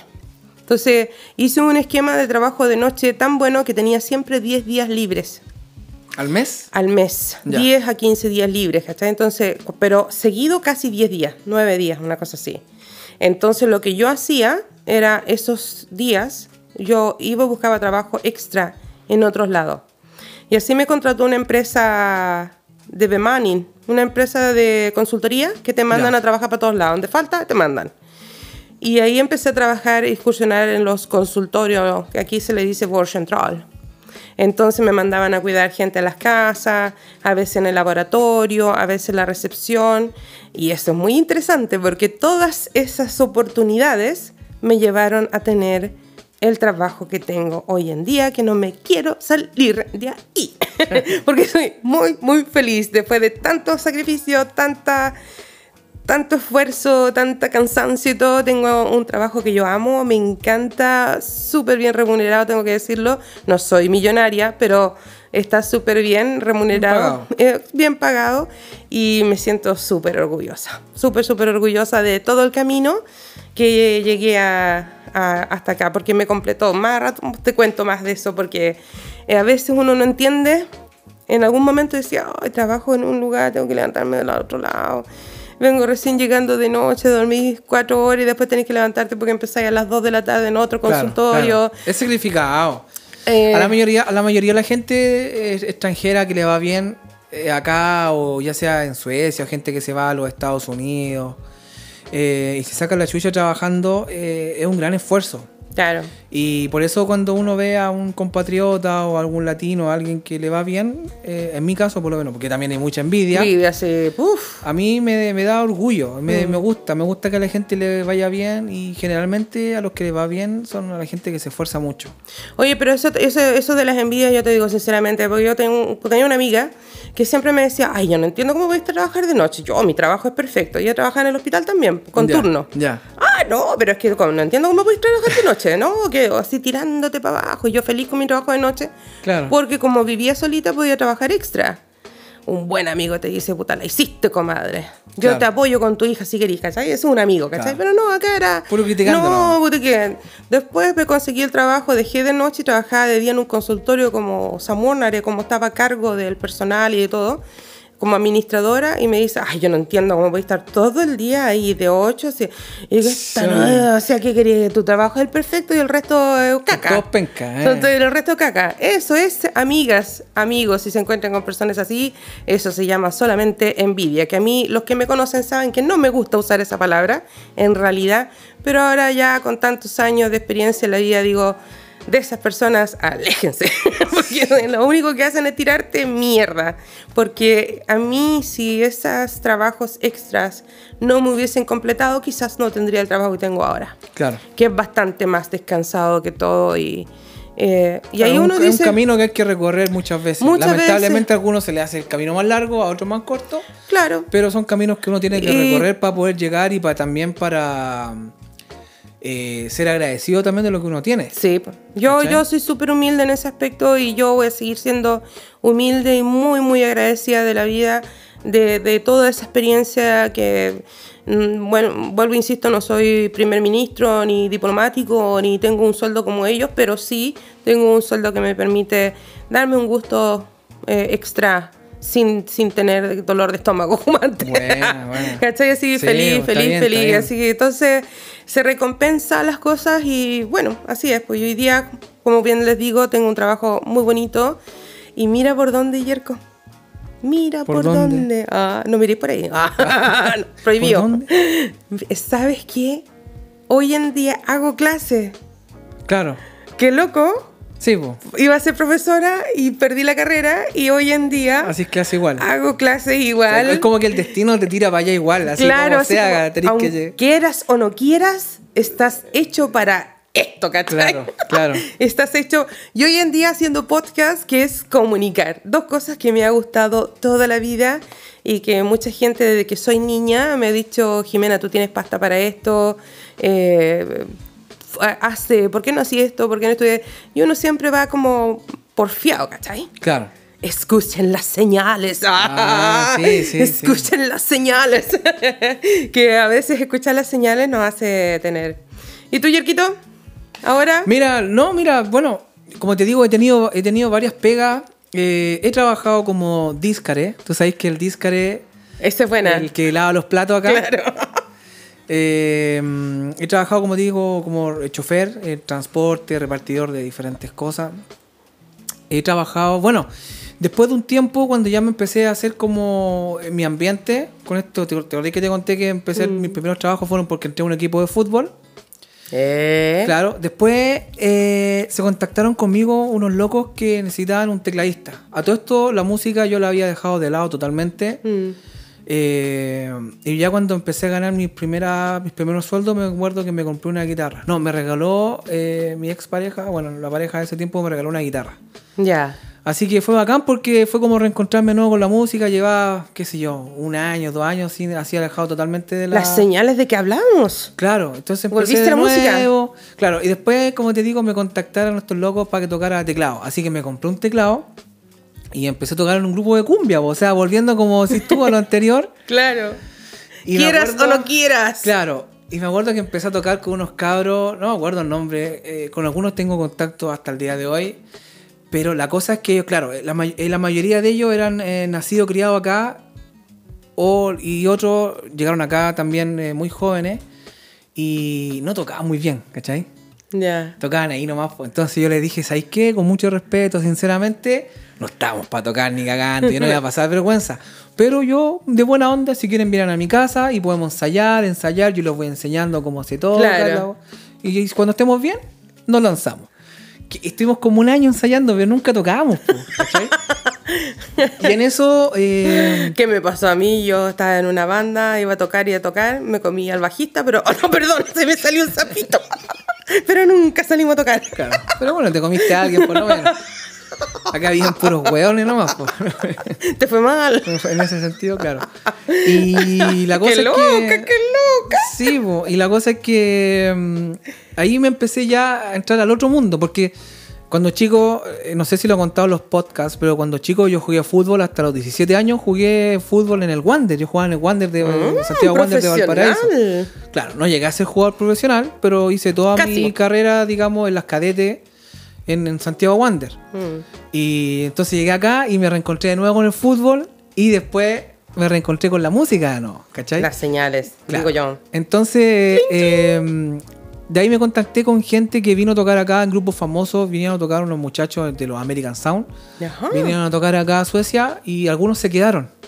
Entonces, los que se quedaron querían armar un grupo. Ya. Así que con ellos me empecé a juntar y armamos, me acuerdo, el primer grupo grande que armamos se llamaba Los, los eh, Cumbia Freaks. De hecho, usted puede ir a buscar en el YouTube, busque ahí Cumbia con K, Cumbia Freaks. Ajá. Y, con ese grupo nos fue súper bien. Oye, Nos vamos a empezar a hacer. Mira, idea. Tú sabes que a la Jimena se le ocurren cosas locas. Dígame. No, que no se nos olvide poner los links abajo en nuestro YouTube canal. Que se Ah, llama. ya. Vale. Nuestro canal se llama. Mi vida es un podcast. Así El mismo. El mismo nombre. Claro. Y claro, y de ahí ya me empecé a, a andar en la onda de la música. Así que para mí fue bacán porque por un lado, eh, la mayoría de los trabajos en realidad no eran mucho de mi gusto. Más que nada estaba trabajando por una necesidad económica. eh, hasta el día de hoy incluso.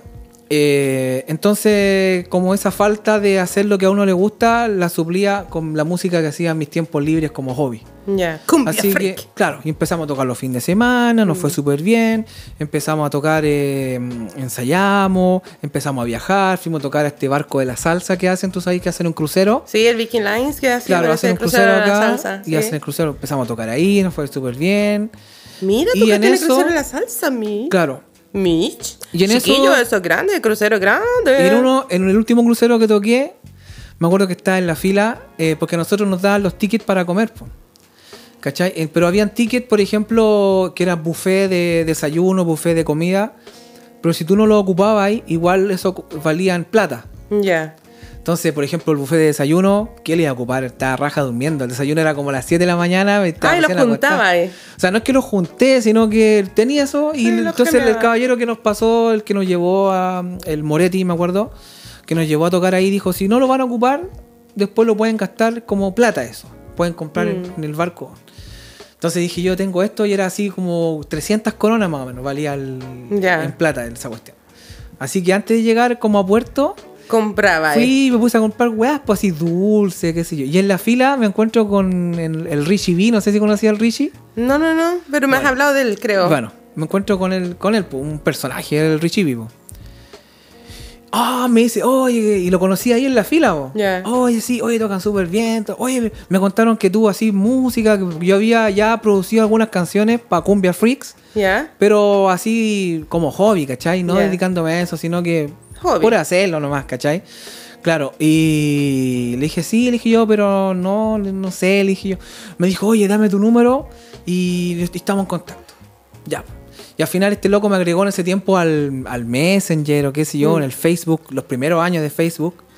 Y empezamos a hablar y siempre me decía, oye, necesito una canción, necesito una canción, necesito que me produzcáis una canción. Y nada, pues, ¿cachai? No, yo decía, no, como, que no me, ya no me quería tirar de nuevo a la producción. En Chile igual había producido algunas Claro. canciones. Pero lo haces muy bien, muy bien. Hasta que, Tengo me, que decirlo. hasta que me convenció, pues. Ya. Dijo, ya, porque necesito a alguien que me, que me produzca las canciones. Ya, le dije, ¿sabéis qué? Ya. Y fui y me compré una computadora, tarjeta sonido, micrófono. Y ya, listo. Y empecé, claro. Y ahí empecé con lo que es la producción musical. O sea, como que me reencontré de vuelta también con lo que es la producción musical. Claro. ¿Cachai? Ya es lo que me dedico hasta el, hasta el día de hoy. po. Insisto, chiquillos, en la vida hay que seguir las señales del destino. Estamos hechos para algo y yo creo que tarde o temprano llegamos a darnos cuenta que tenemos ese don, se puede decir. Ahora, yo quisiera ser una Jennifer López, pero estoy cagada. A esta altura de mi vida no se puede. pero sí cantando, que fue un gran desafío para mí Ah, volver a cantar. claro, yo no soy un productor conocido a nivel mundial, ni tampoco soy el, el millonario, al contrario, entero pobre.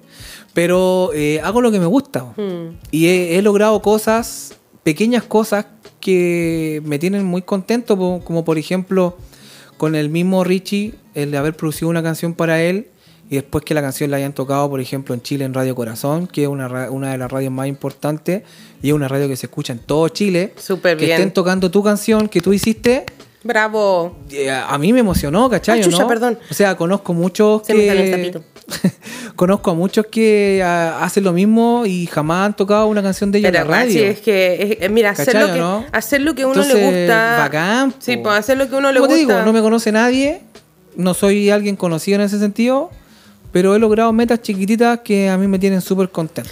Es que eso ahí, ahí iba. Eso te iba a decir. Hacer lo que a uno le gusta, independiente que uno gane, que uno invierta, que sea cansador, el resultado siempre es positivo porque uno ha hecho lo que le gusta. Claro. Y lo has disfrutado en el camino. Yo, las dos canciones que, que, sa- que sacamos ya, que las eh, que tú fuiste el productor, Que pueden buscar en Spotify, En buscan ahí Spotify. Jimena. Jime. Jime, ¿verdad? Jime. Eh, entonces, eh, yo siento que para mí es un logro, ya sea que la escucharon 20 personas, 50 personas. En realidad da lo mismo. Yo estoy tan feliz, tan feliz de ver Claro. mi cara ahí que hasta me río. Porque dice, No lo Jim- voy a creer. dice Jime, Artis, y yo. y me río. No lo No puedo lo creer. creer, claro, me imagino. Dice, Artis. y me río sola. Entonces, pero es muy bonito. Y el camino a tener esa, a esa tranquilidad tanto económica como espiritual en el trabajo, eh, en un país que no es el de uno, es Claro. un poco más difícil, pero si le pones corazón, mucho trabajo, mucha disciplina, se va a llegar siempre a ese lugar donde uno quiere estar, que está tranquilo, Claro. tienes un buen trabajo, haces lo que te gusta, lo que parece que estuvieras jugando. Yo tengo eh, días que es muy fuerte el trabajo haciendo clases, luego en el soporte técnico y todo eso, pero eh, siento que el día se me pasa tan rápido porque me gusta tanto. Claro, te gusta tu trabajo. Me gusta tanto que yo siento que no ha sido un, Es lo que me pasa a mí, yo voy al estudio y puedo estar ahí 10 horas y se me pasa el tiempo Exactamente. volando y a veces miro la hora. ah. Exactamente. Exactamente. Exactamente. Oye, pero hablando de las diferencias entre Suecia y Chile, que yo como te digo, bueno, ninguno de los dos trabajó tanto en Chile, Mm. ni tuvo tanta experiencia en trabajo en Chile, pero por lo que yo he escuchado con mis amigos, eh, qué sé yo, hay algunas diferencias claras, por ejemplo, con los trabajos. Ejemplo, acá el trato, siempre que cuando yo he hablado con mi jefe, el trato es muy de tú a tú. Sí. El jefe tuyo puede ganar 10 veces lo que ganáis tú, puede tener tres casas, puede tener un yate, puede tener un- el tremendo auto y el compadre se sienta a tomar un café al lado tuyo. O se trae su comidita de la casa Se y trae come su contigo. comida de la cama y come al lado tuyo. Eso ¿De no pasa en cama? Chile. Ah. En la cama, en la casa, perdón. En la, en la casa, en la mesa. Ya. Ahí No, está. que tú sabes que yo la pienso más, dijo la cochinona. Eh, Esas son sí, cosas po. que por lo que yo tengo entendido, como digo, yo no tengo la experiencia, pero por lo que me han contado mis amigos en Chile, esas cosas no pasan mucho en Chile. Es que en Chile todavía va Mucho a pasar mucho. clasismo. Hay mucho clasismo todavía. Es triste, es triste. Ojalá que esto. Algunos dicen que el estallido social es como nada que ver, que es una, una farsa y todo eso, pero yo sí siento que la gente tiene que ir pasando por esto de que estamos tontos graves, que todo nos molesta y todo lo queremos cambiar, para llegar a eso, a saber que no importa el dinero que tengas, tú tienes que tratar a todos los seres humanos por igual. Y acá te voy a decir, Yerquito, que hay leyes que te dicen también que los jefes no te pueden tratar como te da la gana, Claro, porque a los jefes también se les controla. También se les controla.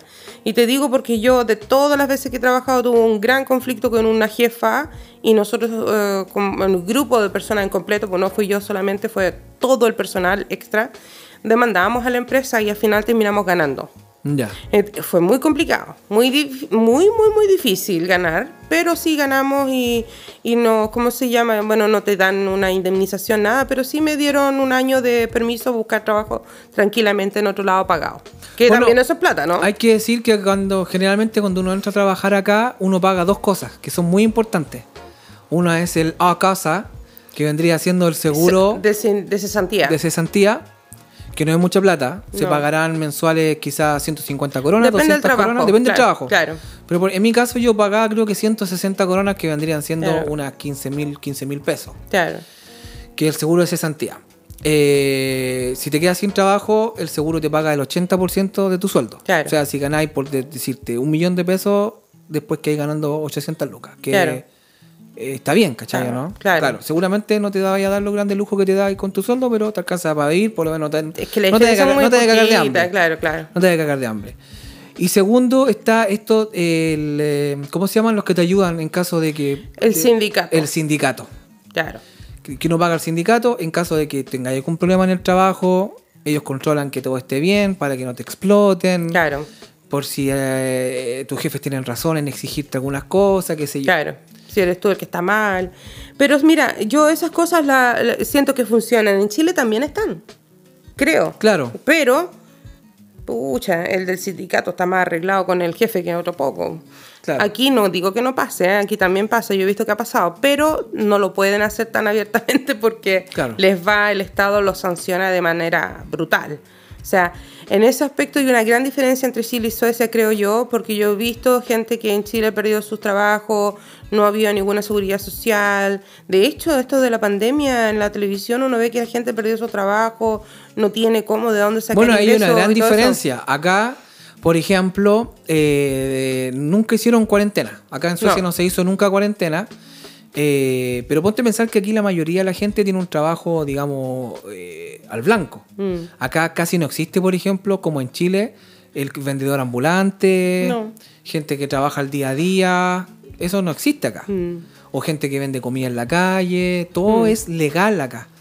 Entonces, claro, las, las personas que seguramente le afectó, le bajaron las ventas, eh, perdieron su trabajo, tienen todo esto seguro. Claro.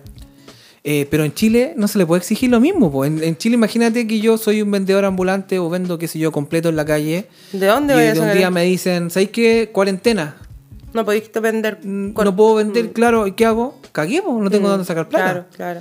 Entonces, claro, eh, en Chile se exigió algo y lamentablemente no todos podían cumplir y porque tenían que sobrevivir también. Claro, claro. Mientras que aquí en Suecia nunca se exigió, o sea, nunca hubo cuarentena. No, pero sí hubieron exigencias en, en muchos trabajos donde se le exigió a los Sí, trabajos que el, sí. el, el trabajador trabajara de casa. Claro. Algunas empresas... Pero no era obligación. No, algunas empresas permutaron también que, que se fueron entre comillas, entre concursos, una entre comillas. A quiebra. Eh, claro, por un tiempo se puede decir y luego Claro. volverán, pero eh, durante ese tiempo está el seguro de cesantía que te cubre el 80%. Entonces la gente también, que a mí me da mucha rabia a veces, ah, tengo que decirlo, yo me he puesto muy intolerante a mucha gente que, que ¿cómo se llama? Que también eh, abus- ha abusado un poquito aquí del coronavirus. Porque ¿Sí? sí, yo encuentro que hay gente que ha dicho, ah, parece que tengo corona y después están zamboloteándote ahí, bailando en la discoteca y bueno, y no tenéis corona.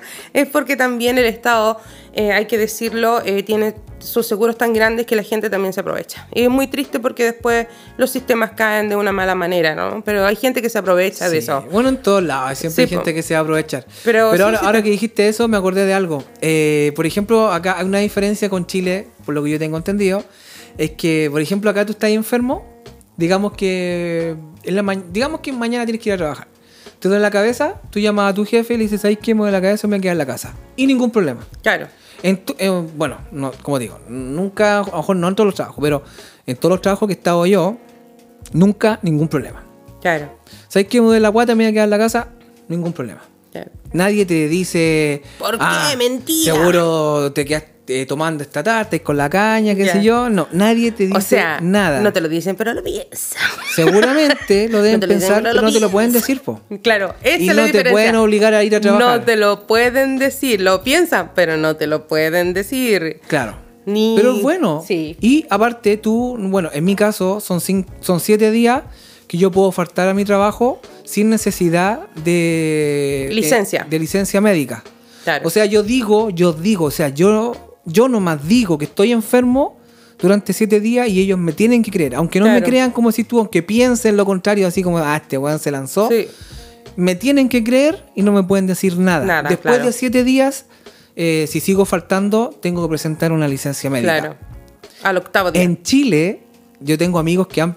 eh, han eh, ¿Perdió la pega? no, no, no. O sea, bueno, algunos sí. Pero en Chile tengo amigos que llevan la licencia médica Ya. Y ni siquiera eso le creen. Se No. rechazan. Le rechazan la licencia O médica. sea, tenéis que planear estar O enfermo. sea, lo- los Ah. buenos del trabajo están diciendo. Le están diciendo al doctor que está equivocado, ¿cachai? o ¿No? No, este bueno está enfermo.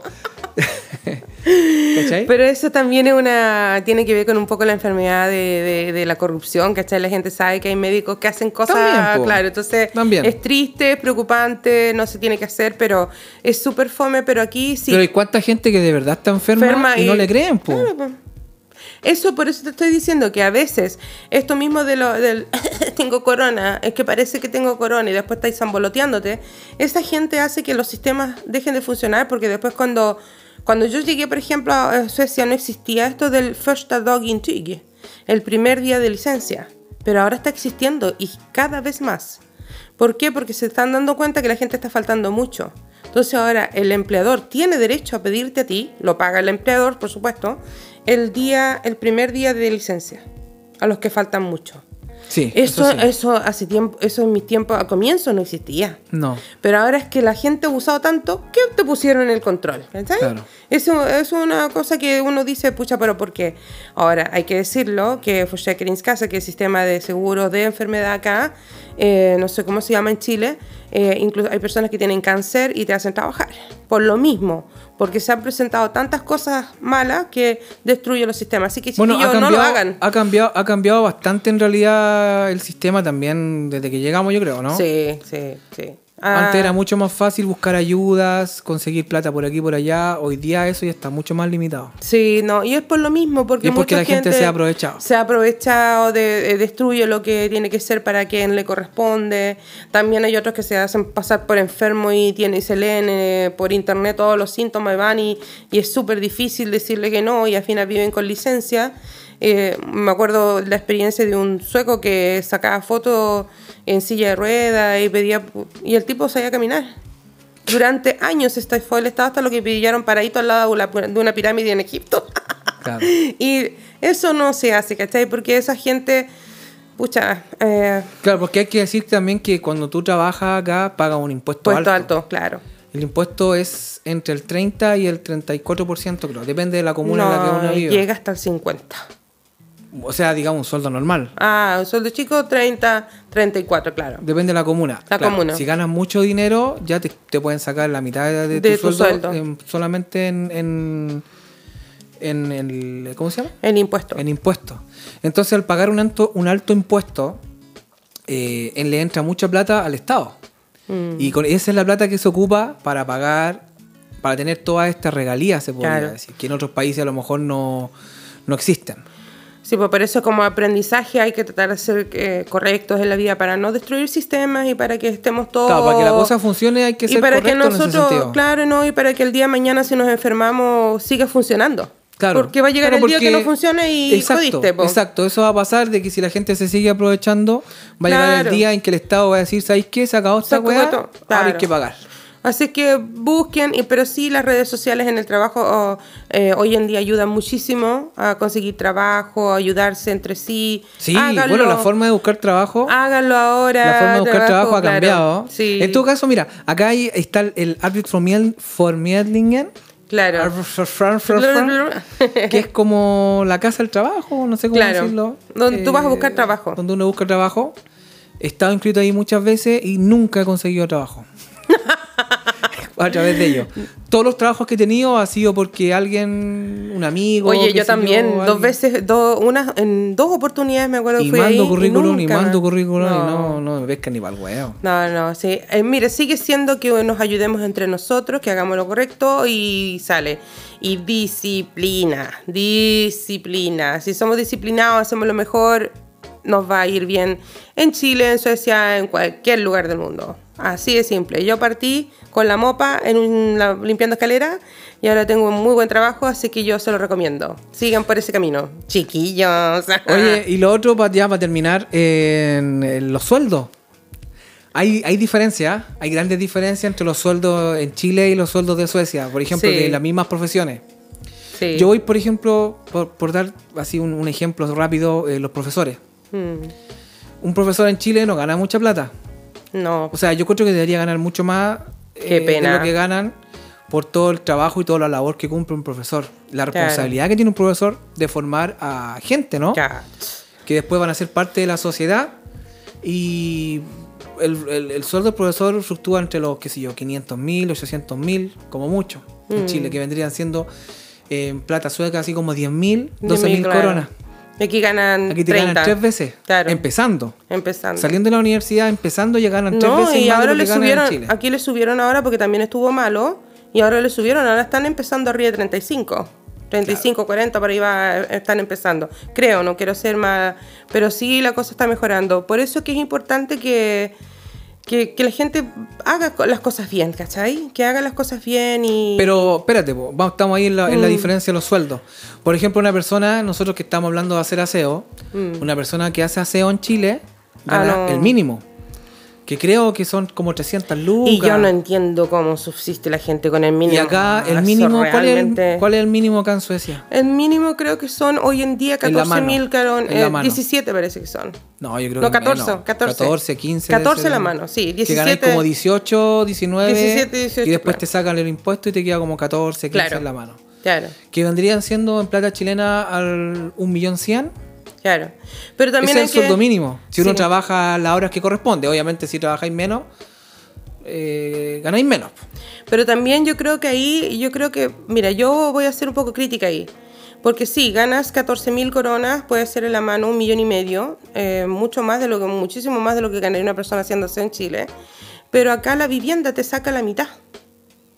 Porque en la Sí, pero de todas maneras eh, es diferente porque en Chile con el sueldo mínimo que son 300 lucas... eh, No te alcanza ni no para un arriendo. No, pues. Claro, El mismo arriendo te puede costar 300 lucas, Claro. ¿cachai o no? O qué sé yo, ya arrendáis una pieza y ya te, no sé, 150, 200 lucas, ya te quedan 100 lucas para comer, para pagar tus cuentas No, y para el transporte no te alcanza, po. Eh, yo la verdad Es que encuentro imposible. que Mandrake Mientras el que mago. acá, acá, como tú decís, ya, de las 14 mil coronas que ganáis, tenéis que pagar 7, 8 a lo mejor de arriendo de un departamento. eh, pero, Está ahí justito. pero te, te alcanza. Te alcanza. Te alcanza, ¿cachai o no? No, como te- no te, a lo mejor no te sobra. Ojo, que también no ahí viene la otra ayuda. Cuando tu sueldo es muy bajito. Y eso es lo otro, que podís con ayuda- pues, cuando tu sueldo es muy bajito y la casa cuesta mucho, también hay otro sistema de seguro social que también es el Boost Draw, que te ayudan a pagar tu vivienda. Claro. Y dependiendo de si es bajito el sueldo, eh, te completan, digamos. Pero es que a eso es lo que voy yo, a eso es lo que voy yo, que acá de alguna u otra manera te llega una cierta cantidad de dinero con la cual te alcanza por lo menos para vivir y para no cagarte de hambre. Si es que, obviamente, si eres una persona que está metida en droga, en exceso, claro, no, te va, te va a gastar la plata. claro. Pero una persona normal, digamos, eh, debiera alcanzarle por lo menos justo para comer, para vestirse, para tener una vida digna. Digna, eso, Ahora esa si palabra vives- que se ha perdido en este mundo. Ahora si vives en pareja, imagínate. Ahí eh, Es mejor todavía porque si los dos, digamos, digamos que yo, mi pareja y yo eh, Aportan la mitad y mitad. Vivimos, vivimos juntos. eh, ganamos lo mismo, el sueldo mínimo, digamos, 14 mil cada uno, ya son 28 mil coronas que entran a la casa. claro. Ya con, ya con un sueldo pagas todas las cuentas y, la, y el otro te queda hasta para guardarlo, el otro Claro, sueldo. claro. ¿Cachai? claro. Y ahí también te, te cambia un poco la vida. Hay mucha gente también Este que arrienda piezas. claro, yo, por- yo tuve eso, que una vez leí una, un tips de la cómo, cómo sobrevivir siendo solo. Entonces eh, te daban diferentes tipos de economistas y uno de esos era si tienes un departamento, un 3, arriendas una pieza. Claro. Y yo por muchos años arrendé una pieza. Ahora ya no, ya tengo la pequeña oficina ahí y antiguamente yo la arrendaba. Me tocó acá, loco, con su tema también, pero... Eso es lo complicado Eh, también, Eso es lo complicado. eh, eh, la verdad que yo me llevaba mucho mejor con los hombres que con las mujeres. Abrirle, abrirle las puertas de la casa a un extraño igual claro, es cuático. es cuático. Pero sí existe esa posibilidad y ellos te ayudan porque indudablemente en Suecia se subsiste de una manera muy, muy buena cuando siempre son dos. Cuando uno es uno, la cosa va complicada. Ahí vais, como te digo, vais justo, te Pero vais justo. justito, pero vais haciendo... Pero yo conozco compañeras suecas que son auxiliares de enfermería que no les alcanza para salir de vacaciones afuera, al extranjero, cuando viven solas. Viven justito, porque cuando... Bueno, se entiende igual. pues. Claro, se entiende, ¿cachai? Entonces también se siente que en diferente estándar también hay clase social y también hay diferencia de sueldo. Sí, bueno, obviamente. Sí, Mm. sí. Sí. No es tan marcado. Es que como te digo, Pero por supuesto, digno sí es. sí, Digno sí es, no Sí, hay que negarlo. sí. Digno sí es. perfectamente. Es como si en Chile la persona que hace aseo te Ah, qué ganara profundo. se- 600 lucas. Para que no vean que hablamos pura hueá. No. Claro. También algo. No, pero ah, la idea es que el- la, La gente, gente- que no vive acá en Suecia se entere más o menos de cómo es. Porque por otro lado, hay muchos que van a Chile o van a Latinoamérica y hablan maravillas de Suecia, que prácticamente acá en Suecia la- el trabajo y la plata está botada en el suelo. No, eso no es así. Y no es así. No, no, no. No, No es así. No, no, no, no. Y, no, y por favor no se dejen llevar por eso también, porque a veces también te copian. Hay una cosa que a mí me molesta de muchos países del mundo. Siempre estamos copiando sistemas de afuera. Ujú. Y tenemos suficientemente cabezas talentosas en el mismo país para crear sistemas que ayuden basados en la gente que vive acá. El otra vez hablamos del transporte y en el transporte decíamos, claro, el transporte más o menos del Transantiago, que es algo más o menos como se lleva acá, funciona aquí. En un, en, una, en un país donde Claro, hay menos gente, menos gente, la más ciudad más economía, chica, las- hay más hay mejor economía. hay mejor economía, ¿cachai? Entonces funciona, hay más trenes, ¿cachai? Hay otros tipos de líneas, hay- qué sé yo, pero no funciona en Chile, ¿cachai? Claro. Entonces, claramente, ¿por qué no crear cosas y hacer cosas basadas en el mismo país? Porque mentes inteligentes hay en Chile. Pero no es mi presidente. No, perdón, no dije nada. Pero sí tiene que haber gente que es eh, genial. Yo respeto mucho a los chilenos. eh, soy chilena y sé que eh, hay capacidad enorme para que puedan crear cosas en el país, ¿cachai? No necesariamente copiar. Quizás la pueda... O por último, ¿sabéis lo que pueden hacer? Copiar una idea, pero adaptarla Transformarla. Mm. adaptarla al país, no copiarla tal cual, porque eso no funciona. Y aquí en Suecia pasa lo mismo, a veces te copian cosas que no, no funciona No para funciona. esta realidad. O sea, tomemos cositas de afuera, qué sé yo, todo eso. Por eso es bueno a veces comparar. Oye, y yéndose al otro lado, al lado opuesto, la gente que gana mucha plata, que tiene sueldos muy altos, tienen que pagar el 50% de impuestos. van. O sea, poniéndolo en este caso, si ganas 5 millones de pesos en Chile, que es un sueldo gran, alto, grande, Quedan con dos millones y medio. que hay con 2 millones y medio, el, todo el resto topón para adentro. Eso no pasa en Chile, No. ¿cachai? Acá sí, po. Y todos calladitos nomás. po. acá mientras más plata ganes, Más más, impuestos impuestos pagas. Y es por eso que muchas empresas se han ido de acá de Suecia. Mm, Por ejemplo, el banco, yo tengo el banco, el Nordea, mm, ellos ya no están en Suecia. Se fueron a otro país donde pagan menos impuestos. Claro. Eh, la Saab, creo que esto el, el- los La autos, Volvo. La Volvo ya no están, son empresas suecas que empezaron acá, pero ya no están acá en O que Suecia. tienen, o que tienen cierta, la Electrolux creo que también, no me acuerdo cuáles son los otros que se han ido cambiando, pero hay muchas empresas suecas que se han ido, y, o, o tienen cierta parte de maniobra acá y las otras, por ejemplo, la infraestructura, Genesis Mauri, por ejemplo, tiene empresas HM. HM, tiene su, su otra, donde, donde fabrican, no es aquí en Suecia, No. fabrican en la India o en Pakistán, no sé en qué país, por ahí, en Vietnam, en otros países, Sí. donde la mano de obra pagan también mucho menos para ver, hay que decirlo, son medio frescos, pero también se van por lo mismo, por el Medio, impuesto entero. entero fresco, pero es por lo mismo, porque pagan menos impuestos, y eso es triste también. Entonces, no hay que perder la compostura porque realmente, por ejemplo, acá hacen falta médicos. Porque la mayoría de un médico, un especialista que gana mucho dinero y dice, ya, yo me gano 16 millones, pero me entregan, ¿qué? 8. ¿Cachai? Claro. Y me saco a la mierda, toda la universidad, todo esto, y al final me quedan todos. ¿A dónde están? En Dallas, en Estados Unidos, y otros se han ido a Inglaterra. Se van a otros países donde el impuesto es menor. Menor. Entonces se van, se van como yendo. O sea, debiera haber un balance mundial de, de las platas, en realidad, creo yo. Pero hay muchos Yo encuentro que es bueno igual, Sí. que es bueno que mientras más ganes, más pagues. Es que yo encuentro Por un que lado, justo. hace que la cosa como que se equipare un poco, ¿cachai? ¿no? Mm. Eh, por, por eso digo, encuentro que por un lado es bueno, Sí, pero el que, el que gana mucho como médico no lo ve así, lamentablemente, porque entre más ganas, más quieres. Es una cosa Claro. loca, pero es así. Entonces se van, o sea, eh, eh, hay empresas, la misma empresa donde yo trabajo tiene que importar ingenieros a veces porque no hay muchos. sí, hay muchas empresas que traen de afuera. Sí, porque no tienen, la gente no quiere ganar tampoco, ¿cachai? Pero sí, por supuesto, cada persona que vive acá un buen tiempo se entera de que vas, eh, las escuelas son gratis y eso es enorme. Mm, sí. La, la educación La es gratis y todas esas cosas que vamos a hablar más, más, más adelante. Pero bueno, yo creo que ya como siempre damos, nosotros nos prendemos con el agua.